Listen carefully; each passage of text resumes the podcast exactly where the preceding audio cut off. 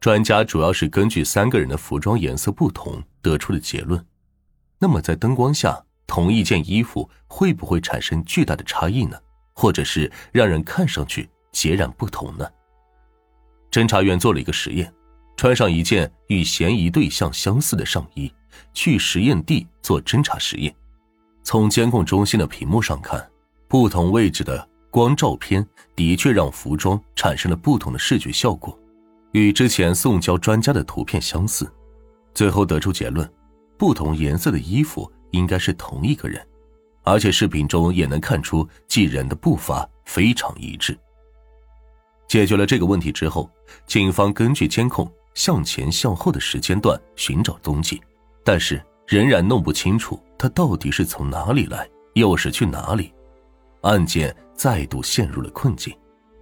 一系列的疑问。摆在警方的面前，考验着他们的智慧和耐性以及职业精神。案发现场一边靠着市委市政府的办公地点，一边是靠近军分区的重点，因此案件发生之后，人民群众的安全也受到了影响。社会反响强烈，认为公安机关破不了案件，也包括有些民警都认为破不了案。上级的督促，人民的关注。他以及同事的怀疑，种种压力形成了无形的枷锁，重重压在了重案组每一个人的肩上。嫌疑人会不会是空降过来的？因为从案发现场到公交车站的另外一端没有看到这个人，那么他就有可能是从公交车上下来的。如果嫌疑人之前不是步行过来，而是乘坐公交车过来，那么监控录像是拍不到的。民警之前将全部注意力集中在路边的监控录像中，但没有关注到移动的监控录像，包括出租车、公交车以及私家车，都安装了行车记录仪。嫌疑人如果乘车来，那么他就有可能被监控探头拍到。于是警方就去公交车、出租车公司寻找监控录像，但是出租车一般只保留三天，私家车也只有一周的时间。只有公交车保存时间较长，也就是半个月左右。在一个公交车的监控录像里，警方发现了和花衬衫相似的可疑男子的图像。嫌疑人刚好就在公交车站位置行走，在一辆公交车前面，然后前面还停靠了一辆公交车。经过分析，警方确定了嫌疑人是从车上下来的，地点是在汉桥公交站。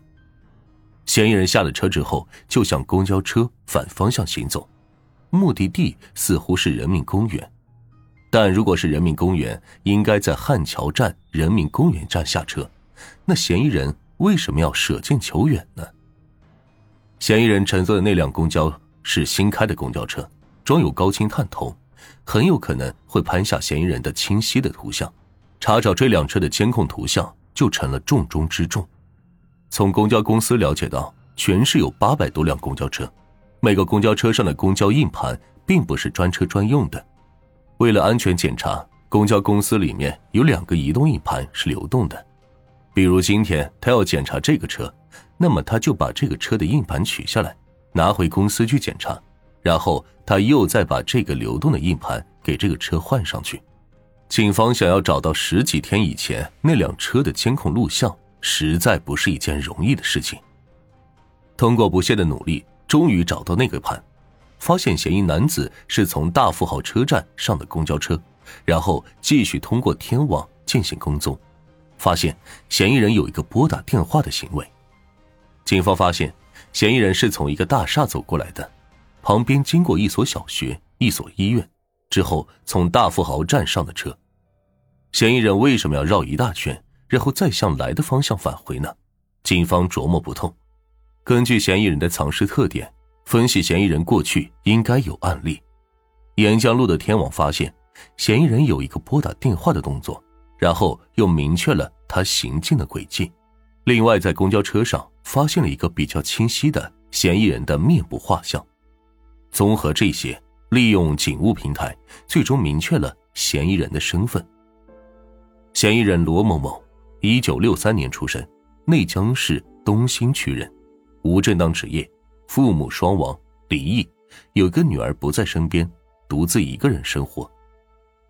罗某某嗜酒如命，外号酒鬼，平时比较爱喝酒，是一个盗窃人员。平时喝酒了，喜欢调戏中年妇女，然后脾气比较暴躁，喝点酒就跟别人发生争吵打架。摸清情况之后，警方在二零一四年八月二十一日，在罗某某一个朋友的帮助下抓捕了罗某某。罗某某指认了现场，并承认了罪行。案发当天，罗某某的一个朋友过生日，邀请他去一家饭店喝酒。好酒的罗某某当仁不让。一个人就干掉了一瓶多白酒，几个人觉得还不尽兴，又到了一家歌厅唱歌。在歌厅里，罗某某又喝了一些啤酒，他感觉到有些头晕，就跌跌撞撞的从包间里走出来，到外面遛弯醒酒。走了一段路之后，就上了一辆公交车，准备返回他位于资阳的住所。当公交车到了汉桥站附近，他又接到了酒友的电话，让他回去接着喝酒，因此。罗某又下了公交车，又摇摇晃晃的朝着来的方向走去，走到小树林附近，与对面来的受害人擦碰了一下。罗某某喝酒之后脾气暴躁，他先辱骂了受害人，再加上死者也是一个重度抑郁症患者，他家属反映他也有点暴力倾向，就是你不惹他，他不惹你。罗某的辱骂让受害人很反感，他撕扯了一下罗某。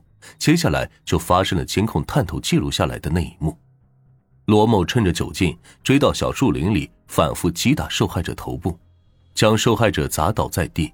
然后罗某把死者移尸到铁路边上，在水沟边对死者进行了分尸，把身体部分塞进了水沟。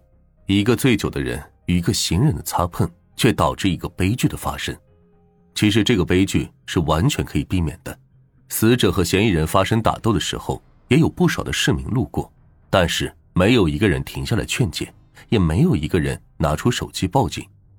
因此，呼吁广大市民遇到同样类似的情况，请做一个热心人，做一个见义勇为的人。